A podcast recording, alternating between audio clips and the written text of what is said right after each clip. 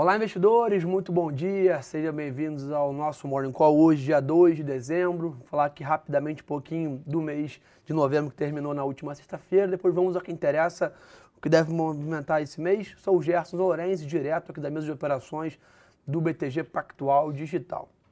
Então, o Ibovespa terminou novembro, apesar da sexta-feira, é, o último pregão é, em queda, terminamos o mês com 0,95 de alta, é o terceiro mês consecutivo é, de alta acumulada aí no principal índice brasileiro. O índice já está acumulando aí é, no ano 23% de alta, contra um CDI médio aí agora em torno é, de 6,5%, né, vendo toda essa queda que já aconteceu esse ano. Então, realmente, mesmo é, de 0,95 não é uma alta tão é, expressiva é, para a Bolsa de Valores, ainda é, se a gente olhar o CDI, quase duas vezes e meia, mais ou menos, o CDI agora do mês de novembro também. Então, realmente uma performance relevante, tivemos um aumento significativo da volatilidade, então mesmo sendo um mês positivo, foi um mês mais intenso, né, mais volátil, principalmente por causa do mercado de câmbio que eu comento daqui a pouquinho, mas aí nessa questão toda de dinâmica de juros baixos aqui no Brasil, a dinâmica de retomada da economia aí no longo prazo, a gente está vendo alguns sinais já de PIB, alguns sinais de BCBR,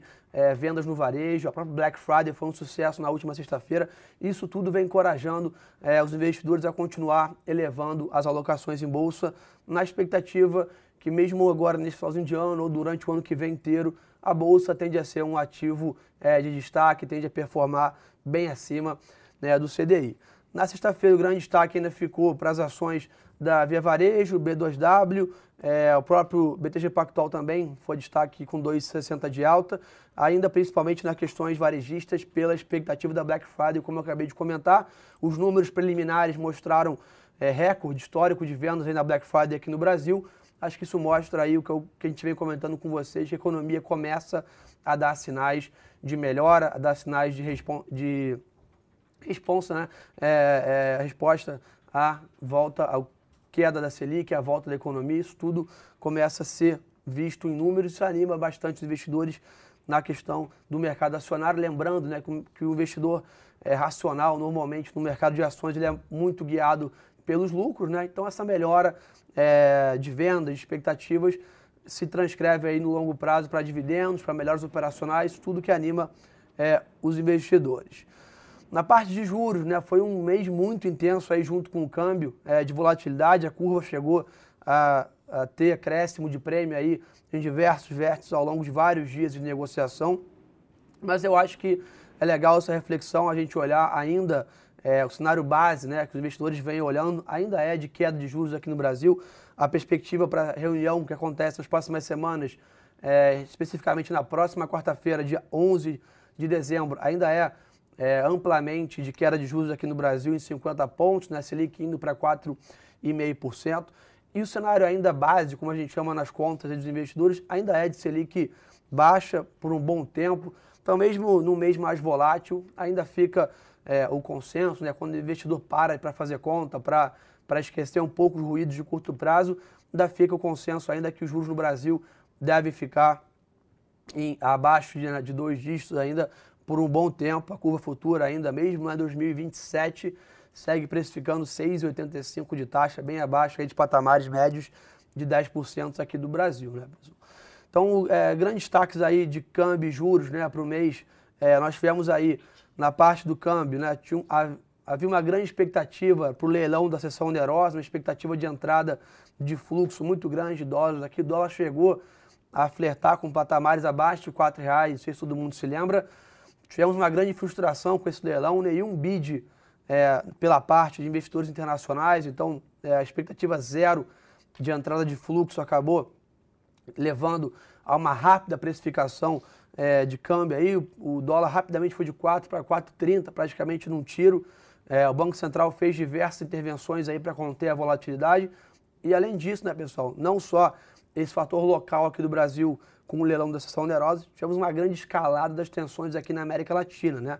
Para vocês terem uma ideia, né? O real terminou o mês com 5,1 de queda frente ao dólar, o peso chileno terminou o mês com queda de 9,45 e o peso colombiano com 4% de queda também. Nem se falar aqui do, do da moeda argentina, que também está muito pressionada frente né, ao dólar. Então, uh, o mercado analisa, o investidor estrangeiro analisa, o gringo, né, como a gente chama, olha sempre em classes de investimento, em cesta de ativos, e o real acaba sendo é, alocado nessa mesma cesta que esses demais países que eu acabei de comentar. Então, foi um mês complicadíssimo para a América Latina como um todo, e o real sofreu junto né, com essas moedas. O Banco Central seguiu rapidamente uma agenda de intervenções de câmbio aí, assim que o dólar chegou próximo de 4,30. Hoje continua essa agenda, mas realmente o câmbio foi é, do mês de novembro que mais sofreu aí por essa questão somada a um fator local da sessão onerosa, também é, com a questão toda de uma piora aqui dos nossos vizinhos da América Latina, criou uma tempestade perfeita aí é, para o real no mês de novembro, o dólar um pouco mais esticado aí que nós é, gostaríamos, vamos dizer assim, prejudicou bastante é, um pouco também o apetite às ações aqui no mercado local. O porquê disso, né, pessoal? Lembrar a conexão grande que existe entre câmbio né, e juros. Né? Não é à toa o Banco Central sempre ressalta ainda a preocupação um pouco aí com o cenário de câmbio.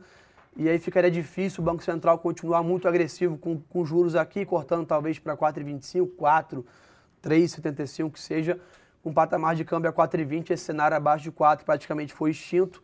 E aí agora 4,30 já começa a preocupar aí o cenário de 4,25 ou 4,5. Então isso tudo, e aí os investidores já fazem rápida a conta, né? 4,25, 4,5, e Bovespa 130, 150. Então tem uma conta ali que os investidores fazem em relação a juros e bolsa. Então naturalmente essa escalada do câmbio freia os juros, freia a bolsa, uma, uma, uma cascata, vamos dizer assim, de decisões. Então é por isso que a bolsa ficou um pouco mais comportada, mas mesmo assim, num mês extremamente turbulento, a gente já viu a bolsa fechando em alta novamente, né, pessoal? Realmente mostrando a grande força que está os investidores locais aqui na bolsa brasileira e ainda com fluxo estrangeiro de saída muito forte, né? Os investidores retiraram alguns bilhões de reais aí de fluxo saída de investidores internacionais e mesmo assim a bolsa sustentou alta. Então, realmente investidores locais muito otimistas aí com o mercado é, brasileiro. Para falar um pouquinho do mercado internacional, da, no mês de novembro, tivemos uma sessão de queda na sexta-feira, volta aí das, do Thanksgiving, né, do, do, feriado de ações de graça é, nos Estados Unidos, volume bem baixo, o mercado realizou um pouquinho lá fora, mas também terminou o mês de novembro com a melhor performance acumulada desde o mês de junho. Foi um mês muito forte para o mercado global, apoiado principalmente em duas coisas, pessoal. Primeiro, alguma sinalização positiva entre a China e os Estados Unidos, caminhou é, bem é, esse possível acordo, estaria muito próximo de sair. É claro que a gente sabe que é um acordo ainda que parcial, ainda que muito né, embrionário, mas já seria um primeiro passo aí de acordo. Segunda questão, tivemos alguns dados é, bem fortes da economia americana, PIB superou as expectativas, payroll na, no início do mês acima do esperado. Isso tudo é, trouxe força aí para o índice acionário lá fora terminar o melhor mês aí desde junho de performance acumulada. Alguns é, dias tivemos aí quase quatro dias consecutivos de máximas históricas no mercado lá fora. Então, realmente, um mês mais positivo também e ajudou aqui ao Brasil a conter toda essa volatilidade.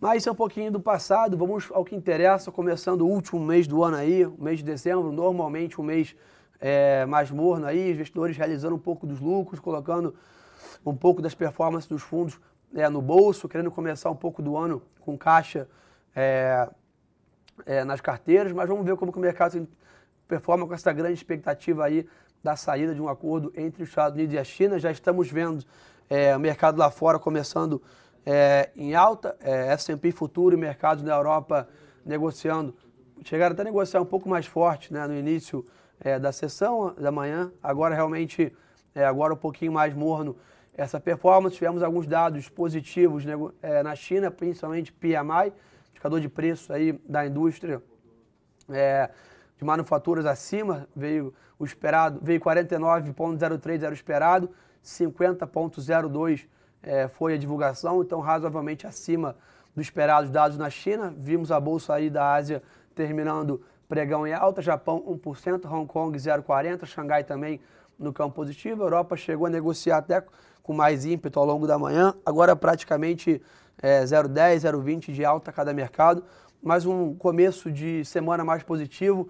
Há uma grande expectativa para uma bateria grande de indicadores aí nessa semana. Temos aí o famoso payroll dos Estados Unidos na sexta-feira. Hoje, às 11h45, PMI de manufatura nos Estados Unidos. Amanhã temos PIB do Brasil, então atenção para isso também. Então, uma agenda grande de indicadores econômicos aqui no Brasil, uma grande expectativa também para esse possível acordo com a China e os Estados Unidos ser anunciado nas próximas semanas, até que o ano seja é, firmado. Aqui no Brasil, uma agenda muito mais fraca na parte política, né, caminhando já para o recesso parlamentar aqui no Brasil. Acho que esse ano praticamente fechado a agenda de reformas. O Fundo da Previdência foi o grande destaque, mas acho difícil ter alguma sinalização ainda muito positiva esse ano na parte política, já se caminhando aí para o encerramento de ano no, na parte legislativo lá em Brasília.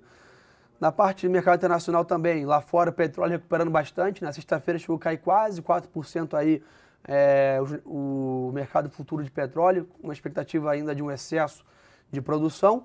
Hoje o mercado performando bem, 2,5% de alto petróleo, o Iraque, é, um dos principais produtores, cortou né, a produção acima né, do que havia é, o acordo da OPEP, então sinalizou aí uma redução razoável da oferta do petróleo, o mercado reagindo bem a isso. Aqui no Brasil, expectativa para Black Friday, né? É, os números ainda não oficiais mostraram uma grande entrega aí também, foi muito forte a expectativa. Nos Estados Unidos, recorde histórico aí é, dessas vendas aí no varejo, enquanto a expectativa grande para o PIB aqui do Brasil negociar é, divulgados amanhã. O Banco Central segue ofertando dólares no mercado de câmbio, 500 milhões de dólares aí à vista é, no mercado à vista a partir das 9h30 da manhã. Então fiquem atentos aí a essa volatilidade no dólar com essa questão toda de rolagem cambial. Então, muito bom dia para todo mundo aqui no chat que está participando. Bom dia, Flávia. Bom dia, Alex. É, bom dia para todo mundo. Uma ótima semana. O pessoal está perguntando aqui, vamos participar. Fiquem com a gente muito convidados aqui. É, o Eduardo, algumas empresas costumam avisar hoje sobre os resultados da venda Black Friday. É difícil, tá, Edu? As empresas normalmente às vezes soltam alguns comunicados, mas é difícil essa. Os números mais concretos ficam para o balanço. Léo falando aqui, petróleo bombando, já exatamente, Léo, petróleo recuperando bem da queda da última sexta-feira. Estamos com 2,5 de alta nos principais contratos lá fora, com esse corte de produção do Iraque. É, o Celso, Gerson, qual é a perspectiva para os juros futuros com o cenário atual do dólar? Acho que o Celso reprecificou bem a curva já nas últimas três semanas. Acho que agora o mercado é, deve seguir um pouco mais de lado até o dia 11, a reunião aí né, do Banco Central. Acho que a expectativa ainda é a ampla, a, a maioria da expectativa é de corte 50 pontos base aí na, na próxima quarta-feira. Acho que aí fica né, a dúvida sobre o comunicado, se o Banco Central deixa a porta aberta para o ano que vem ou não, né? Já sinaliza o final do ciclo aí de afrouxamento monetário parando em 4,5%. Mas eu acho que até lá a curva futura está bem precificada, esperando essa decisão aí que vem. É, decisão acho que está mais especificada ainda, acho que aguardando mais essa ata, o comunicado aí da próxima quarta-feira, tá, Celso? Acho que não vejo mais, é, claro, temos PIB aí saindo é, amanhã, temos IPCA, então temos uma agenda de indicadores mais forte, mas eu acho que a pressão do câmbio já foi boa parte é, levada já né, para nas últimas três semanas para a curva futura. Né? Então, bom ponto aqui sobre isso. É, algum comentário com o resultado da Oi, que deve ser na segunda-feira. Não tem nenhum comentário ainda, esperar sair o resultado é, para poder falar alguma coisa. É, o está perguntando aqui. Bom dia, bom dia.